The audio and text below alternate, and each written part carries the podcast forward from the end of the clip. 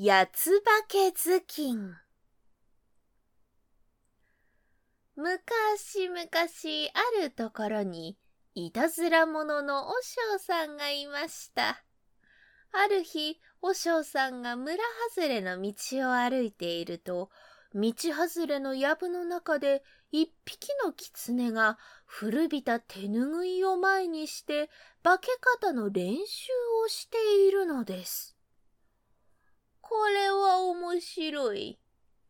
和尚さんが覗いているとも知らず、狐は手ぬぐいを頭に乗せ、くるりんぱと若い娘になりました。ははあの手ぬぐいが化け道具なんじゃな。なんとかだまくらかしてちょうだいするか。和尚さんはわざと知らん顔で歩き出しました。すると、狐が化けた娘がしゃなりしゃなりとやってきます。和尚さんは狐が化けた娘に向かって言いました。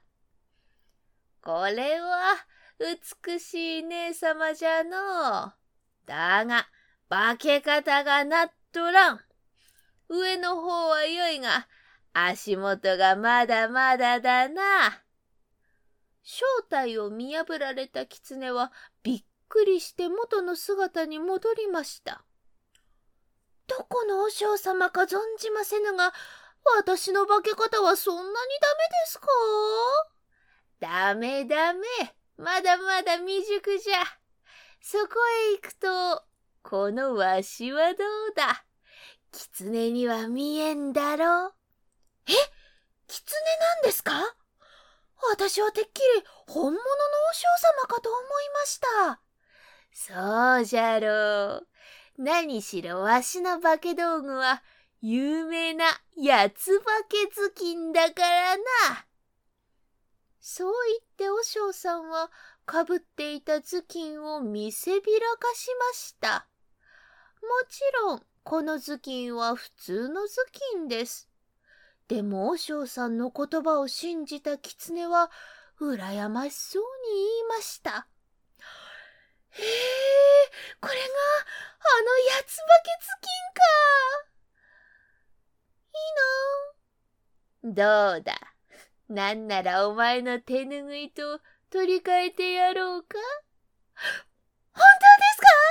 それはもう。こうして和尚さんは狐の化け手ぬぐいを手に入れたのです。よしよし、うまくいったぞい。和尚さんが寺へ帰ると、寺から寺へと見回り役を務める僧正様がお供の小坊主を連れてやってきました。二人を迎えた和尚さんはこんなことを言いました。お勤めご苦労様です。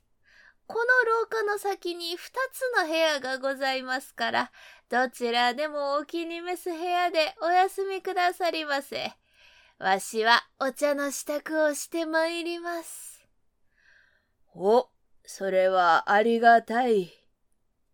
僧正様はそう言うと、廊下の先の片方の部屋の襖を開けました。するとそこには若くて綺麗な娘がにっこり笑って座っていました。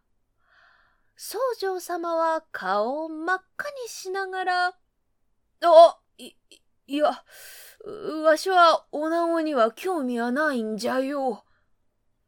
小坊主の手前、宗正様はそう言って襖を閉めると、もう片方の部屋の襖を開けました。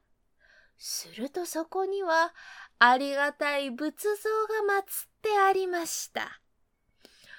おお、これこそが、わしにふさわしい。何枚だ、何枚だ。僧正様は真面目な顔をしてお経を唱えたものの、やはりさっきのきれいな娘が気にかかります。そのうちに小坊主が居眠りを始めたので、僧正様はこっそりと隣の部屋へ行ってみました。すると娘がにっこりして、まあ、お坊様、お酒をいっぱい。ささ、遠慮なさらずに。と、上等の酒をついできました。僧正様はたらふく飲んで上機嫌です。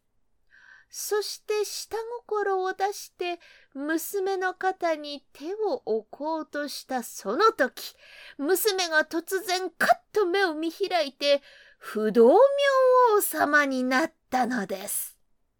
この生臭坊主め仏に仕える身でありながら酒を飲んだ上におなごに手を出したないやお許しくださいませ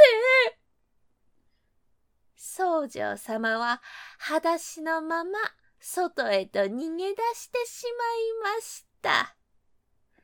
実は娘も仏像も不動明王もみんなお尚さんのいたずらだったのです。